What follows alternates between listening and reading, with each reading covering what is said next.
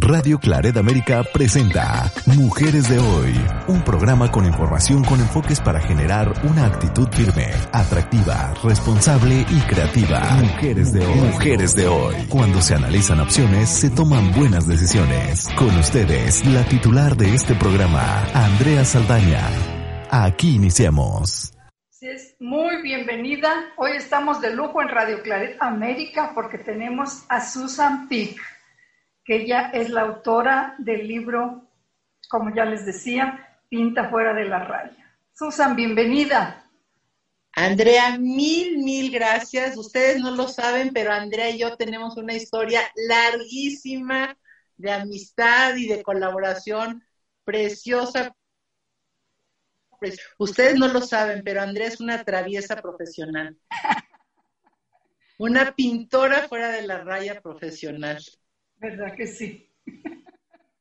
Gracias por estar, o sea, por invitarme y gracias a Radio Clareta América, gracias a Mujeres de Hoy, de veras, un honor, mil, mil gracias. Muchas gracias a ti, Susan. Pues como toda una escritora, porque yo sé que tienes, ya les platiqué a nuestros radioescuchas todas las, bueno, algunas de las actividades que tú realizas y de las distinciones y premios y publicaciones. Pero yo quisiera que nos platicaras algo más íntimo, más tuyo, como así que si, si eres escritora, ¿cuál fue el primer libro que te impactó y por qué? El primer libro que me impactó. Ay, ay, ay. Me encantó leer eh, eh, uno de, de, Steinbeck, de Of Mice and Men, se llama en inglés. Eh, me encantó cómo estaba escrito, me encantó la sencillez, me encantó lo vívido de la historia. Fue algo que me gustó muchísimo, ese es uno que recuerdo muy bien. Eh, recuerdo eh, muchos de los libros de historia que leía yo de, de joven. Me llamaba mucho la atención cómo el ser humano puede ser capaz de hacer inventar tiempo que meterse en guerras, en luchas de poder, en luchas por discriminar diferencias de todo tipo, siempre me llamó mucho la atención y de repente hasta los dejaba yo de leer porque decía, ¿cómo puede ser posible que, que la gente pueda descubrir cosas maravillosas, pueda curar enfermedades que no se podían curar, puede hacer cuadros de maneras totalmente diferentes y al mismo tiempo ser capaz de decir, bueno, tú como eres negro te discrimino, como eres mexicano, como eres judío, como eres musulmán, como eres católico, como tenemos humanos de, de, arrogancia, de creer que nosotros somos mejores, que nuestros valores, nuestras maneras son, son las que todos deben de seguir. Y al fin y al cabo de cuentas es inseguridad, es incapacidad de ver hacia adentro, de respetar, de tolerar, de, realmente ponerse en los zapatos del otro. Vemos, vemos tantas cosas que decimos, ¿por qué el ser humano será tan controversial? Tienes toda la razón. Sí. Bueno, ve nuestro gobierno hoy en día, no sé si sí. me van a decir algo, pero por decir esto, pero tenemos un gobierno que lo que está fomentando es la división, es, es, es la corrupción, y, diciendo que no va a haber corrupción, es el, la falta de salud, la falta de educación, es la pobreza de millones para que haya riqueza de unos cuantos. Es la discriminación en todo, todo, todo su esplendor, disfrazada de, ay, yo soy tan bueno. Y además soy diferente, ¿no? Soy diferente. Y los que somos diferentes, a mí me manera, somos los buenos del cuento. Además. Ah, sí. Y, seguiste con ese autor o tienes otro, otro, otras escritoras favoritas? Me encanta leer a Isabel Allende, me fascina leer las novelas de ella, las siento tan reales, tan aterrizadas, tan vi una entrevista de ella en, esto que se llama TED Talk, las pláticas estas de TED que hay en inglés. Ah. y me encantó una plática que dio en la que cuenta de que ella tuvo que llevar la antorcha en unas olimpiadas y que la otra persona que las llevaba era Sofía Loren Y ah. decía, yo que soy un tapón, yo qué voy a hacer con Sofía Loren, ¿qué es esto? Y que decía, no, ¿cómo le voy a hacer? Y que de repente apareció Sofía Loren, una mujer como 20 años mayor que ella, una estatua, una escultura, y que no se aguantó y que le dijo, por favor, señora Loren, dígame cuál es el secreto para verse así. Y dijo, solo una cosa bien sencilla, el porte la forma como te mueves. Tienes que estar siempre derechita, nunca agachada. Digo, bueno, pero dígame más. No, no, no, el porte. Entonces, sencilla que ella la tenía impresionadísima y cómo lo platica de una manera muy simpática, muy amena, de, de algo muy sencillo, camina derecha y ve para adelante. Sí, ¿verdad? Ay, sí, me encanta a mí también. Mira, coincidimos también. ¿Y cuál libro de los muchos que seguramente has leído piensas que influyó en, en, o sea, a lo mejor en el contenido, en la idea, en la estructura Pinta fuera de la raya? Creo que creo que uno de que se llama la teoría de valores de Hartman, de axiología, él habla de los valores intrínsecos, sistémicos y extrínsecos. Los extrínsecos son los materiales, los sistémicos son los que tienen que ver con el sistema y los intrínsecos son los que son a partir de la persona. Y él explica que en países de América Latina lo que más valoramos son los sistémicos, en, en la idea de ver cómo quedamos, ganarnos el aplauso del de enfrente, que países donde eso es lo importante, a la manera como lo es en América Latina, es muy difícil que salgan del hoyo, porque rara vez las personas ven hacia adentro, rara vez realmente eh, se conocen y se quieren, sino que todo el tiempo, como hay un hueco gigantesco, porque nunca nos, nunca favorecieron en nuestro desarrollo, en nuestra educación, en nuestra formación en la escuela o en la casa, que nosotros realmente fuéramos capaces de tomar decisiones, de conocernos, de identificar nuestras emociones, de expresarlas de manera inteligente, constructiva, de ser responsables, sino si te das cuenta siempre nos han educado en el qué dirá el otro y hay que quedar bien. Y qué va a decir mi suegra y qué va a decir la vecina y la maestra casi sí. entonces todo siempre ha sido externo. Entonces siempre me llamó mucho la atención cómo en la medida que hay un programa formativo y no solo informativo en la escuela y en la casa, o sea, no solo aprenderte de memoria, no sé, las matemáticas y la teoría de la relatividad y la biología y la historia, sino que realmente te formes como ser humano, en esa medida vas a poder ser mucho más creativo, vas a poder crecer mucho más sanamente, vas a poder formar una pareja, una familia, una institución, lo que sea, de una manera mucho más constructiva y vas a poder pintar fuera de la raya. Al fin y al cabo, cuentas, ¿qué es esto de pintar fuera de la raya? Es lo más lógico, es lo más, lo que menos hacemos y que más deberíamos de hacer, que es escucharte a ti mismo, seguir esa voz y hacer cosas que a lo mejor reglas que no tienen sentido diga, ¿sabes qué? O sea, ¿qué onda con esta regla? No le voy a hacer caso solo porque me dijeron que mi abuelita y que mi tía y que la vecina, bla, bla, bla, sino que realmente me voy a tomar en cuenta, me voy a conocer y me voy a querer. Entonces, ¿cuál libro? Este de Hartman. De, de hecho, yo me iba de pinta en la prepa para, me saltaba la barda, es un, un relato que está en el libro de Pinta fuera de la raya, me saltaba la barda me iba a la universidad a, tomar, a tomar clases con él, me regresaba, me saltaba la barda de regreso y aparecía toda muy mona para que me recogiera mi mamá de la escuela y pues, al maestro me salió enterado que yo me había pelado. Pero fue, por eso fue, fue una influencia gigantesca en toda mi vida.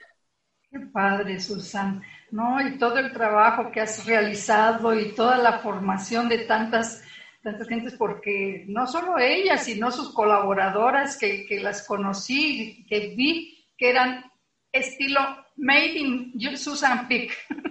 Ay, divina. Sí, hemos, eh, a través de Yo Quiero, Yo Puedo, hemos logrado mejorar, facilitar que personas mejoren su calidad de vida en ya son 17 países, 20 millones de personas en temas como educación, como salud, trabajo, disminución de pobreza y hacerlo de manera sostenible, o sea, de veras lo haces como es a partir de la persona misma, es a partir de dejar a un lado pena, miedo, culpa, resentimiento, prejuicio, ¿sí? A partir de desarrollar habilidades de tomar decisiones y no solo obedecer ciegamente, de comunicarte directa y claramente, de conocerte, de resolver problemas, de analizar críticamente, de, de ser águila y no de ser una ovejita que nada más va diciendo sí, sí, sí, sí, sí, de atreverte a levantar la mano y decir, oye, espérame, espérame, eso no lo entendí o eso no estoy de acuerdo, y realmente atreverte a, ser dueño de tu vida. Eso ha sido la base de yo quiero, yo puedo, y cuando me retiré de yo quiero, yo puedo, dije, ¿y ahora qué me voy a poner a hacer? Y primero me fui de estandopera, que fue divertidísimo. Me fui de, pintora, de, artista de la basura, recolectaba yo basura y hacía arte con la basura. Y, y, luego me puse a escribir Pinta fuera de la raya y ahorita estoy escribiendo Pinta fuera de la raya en el amor. Porque la parte que más ha pegado del libro de Pinta fuera de la raya es toda la que tiene que ver con pareja. Sí. más sobre ese tema y en esa ando ahorita. Dentro de un año hacemos un programa de Pinta fuera de la raya en el amor. Perfecto, ese me apunto también. Oye, vámonos a una pequeña pausa musical para que pongan tu canción favorita, luego me vas a decir cuál es.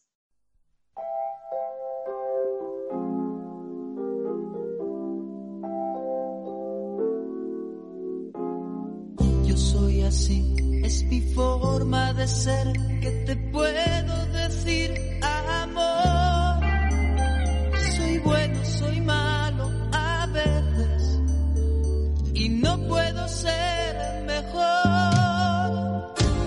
Tengo mi cruz, mis locuras, mis tardes oscuras, mi forma de hablar.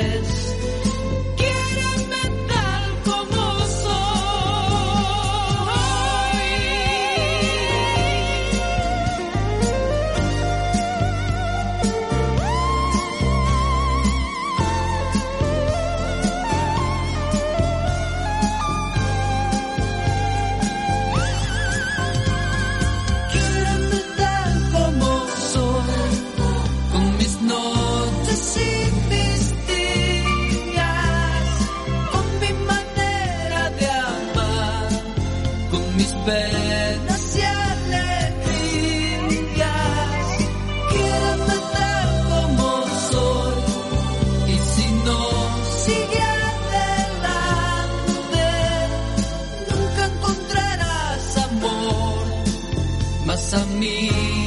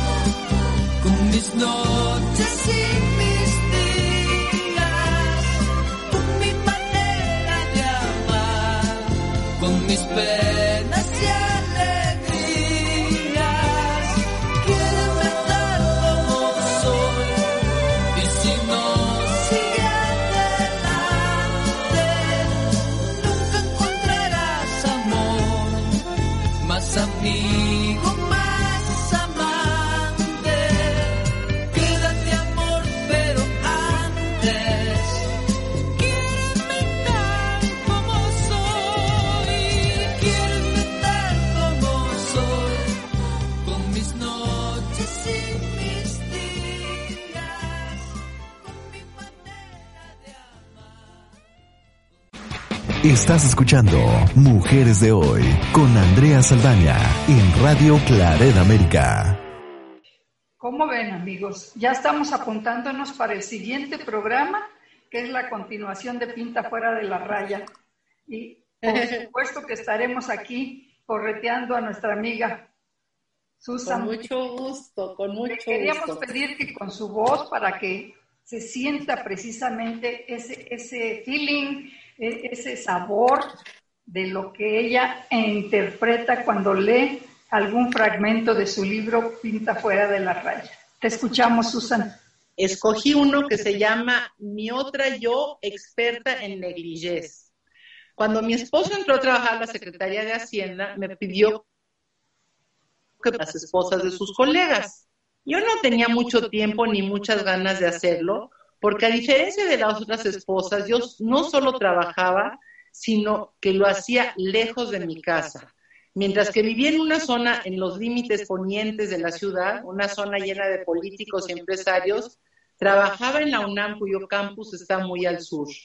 Siempre he considerado que el matrimonio es un equipo, así que decidí ir a una de las reuniones de esposas a casa de una de ellas. Llevaba años viendo, llevaban, perdón, años viéndose una vez a la semana para tomar café y coser muñecos de felpa que luego donaban a beneficencia. Desde un principio me quedó claro que mientras ellas parecían ser todas muy parecidas entre sí, yo me sentía completamente fuera de lugar, casi como marciana. No teníamos absolutamente nada en común. Todo, desde nuestra manera de vestir hasta nuestros intereses, eran diametralmente opuestos. Además, eran muy conservadores, conservadoras y muy propias para mi gusto. Por supuesto que no podía ir vestida a esas reuniones semanales como maestra de la UNAM, igual como no podía ir vestida como esposa de político a la UNAM. Así que de regreso de dar clases en el tráfico del periférico me iba maquillando y cambiando para llegar con mis nuevas amigas pareciéndome al menos un poco a ellas. Me ponían unas aburridas mortales en esas reuniones. A mí no me interesaban los temas de los que ellas hablaban, las recientes rebajas en una tienda de, de, departamental o el sermón que escucharon el domingo en misa. Y sentía que si hablaba de mi vida me correrían del grupo enfurecido a mi esposo. ¿Qué dirían esas mujeres si se enteraran de que, me, de que dedicaba gran parte de mi vida a promover la educación sexual a lo largo y ancho del país? Muy pronto tendría la respuesta. Ya no recuerdo lo que, por qué lo hice. Tal vez había tenido un mal día o porque me había peleado con mi esposo por pedirme ir con esas mujeres. Puede ser que simplemente me había hartado de fingir, una actividad que nos quita mucha más energía de la que nos damos cuenta. Dicen que la distancia más corta entre dos personas es una sonrisa. Yo agregaría que la más lejana es una sonrisa fingida. La cosa es que un día llegué a mi reunión semanal con las esposas y les conté todo. Sin pelos en la lengua, les confesé que la razón por la que siempre había estado tan callada con ellas es que no sabía cómo compartirles mi vida. Todas pusieron cara de que se querían persinar. Pues, ¿qué hiciste? dijo una. Pensaron que les iba a confesar un crimen. ¿Eres ladrona? La verdad es que creo que eso me hubiera sido mucho más fácil de confesar. Me dedico a la educación sexual. Dije, mis manos comenzaron a sudar. Lo que siguió fue un silencio que debió haber durado unos segundos, pero para mí se sintió como una hora. La anfitriona fue la primera en sonreír. Así que de sexóloga, dijo, fabuloso. Le expliqué que no, que no era sexóloga, que me dedicaba a la educación sexual. La explicación les entró por un oído y les salió por el otro. Tengo una pregunta, dijo ella, dijo una de ellas, ¿lo que haces es pecado? Respondí lo mejor que pude y agregué, se ríe Andrea porque ella ha hecho la misma travesura. Perdón. Tengo una pregunta, dijo una de ellas. Lo que haces es pecado. Respondí lo mejor que pude y agregué otra vez que nada de lo que hacía era pecado, que era promover una mejor salud pública. O sea, que hablas de todo y no te da pena. ¿Qué opinas del pecado de la masturbación? agregó otra. ¿Sabes que te vas al infierno si abortas? Se soltaron a hacer una serie de preguntas sobre sexualidad para ser más específica sobre su sexualidad. Como en el mundo de esas mujeres hablar de sexo estaba prohibido, tenían dudas que les habían, se les habían estado acumulando desde la infancia. Por fin habían encontrado a alguien que no las juzgaría por hablar del sexo.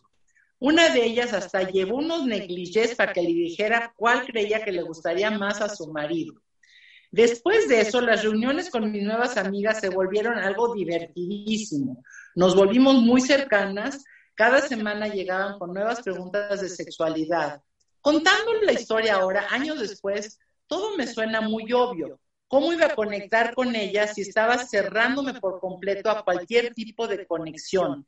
Tenía tanto miedo que me rechazaran que no les di la oportunidad de caerles o de que ellas me cayeran bien. Colorín colorado. El siguiente capítulo se llama A Chongo Suelto. Muy bien. Está bueno. Perfecto. Fíjate que yo compré la versión Kindle, pero ya me, ya me arrepentí. Voy a buscar el, libro porque voy como en el 400, pero batallo mucho, luego se me olvida la clave y ya sabes, ese tipo de cosas que algunas A mí me gusta impresos porque los puedes ir subrayando y porque ahí los tengo guardados y luego voy y digo, ay, a ver esto que leí. En el Kindle también se soy a la antigüita, me gusta más impreso. Yo le, yo le pongo clips para no manchar el libro y, luego mis libros están así con muchos clips. Ay, voy a escribir sobre esto como ahorita. Eso es, eso es lo rico del libro Pinta fuera de la raya, amigas, amigos. Y les aseguro que sean a favor o en contra de la, de la educación sexual, van a encontrar muchos temas en este libro que les van a traer reminiscencias Ahorita que estás contando, y lo digo muy brevemente, una de mis pláticas de educación sexual fue para los obreros de, una mina. Y entonces pues, los juntaron al sindicato y ya di yo la plática, etcétera. Y dice uno de los señores, yo solo tengo una pregunta, así como no, dígame, ¿en qué le puedo servir? Usted tan bonita, tan joven, y se ve muy seriecita. ¿Y cómo se pone a hablar de esos temas? Claro, pero sabes que no solo de sexualidad en general, muchos de los temas que están en el libro, cuestiones de trabajo, cuestiones de la tarea, cuestiones de pareja, de ego de los directivos. Nos han educado a, a, una obediencia sabia en lugar de una desobediencia, perdón, una obediencia ciega en lugar de una desobediencia sabia. ¿Y qué quiere decir eso? Nos han educado, cállate, siéntate, obedece, haz lo que te dicen. Y entonces, ¿qué pasa? Nos metemos en 80 líos con nosotros mismos porque somos incongruentes, con nuestras parejas, con nuestros hijos en el trabajo. Bueno, a nivel político, o sea, ahí seguimos, seguimos, seguimos, nos seguimos muriendo con el COVID por montones y no nos hemos atrevido a decir, hasta acá nomás, ya hay otra manera de manejar este problema. En la pareja igual te grita, te golpea, te, y tú lo encubres y te haces pato y haces como que no pasa nada. Entonces, o sea, hay, hay, hay un ejemplo que a mí me encanta de, de Goizueta, que fue el director de Coca-Cola muchos años. Y él llegó a una reunión de trabajo y les preguntó a su gente, oigan, ¿cómo vamos de ventas?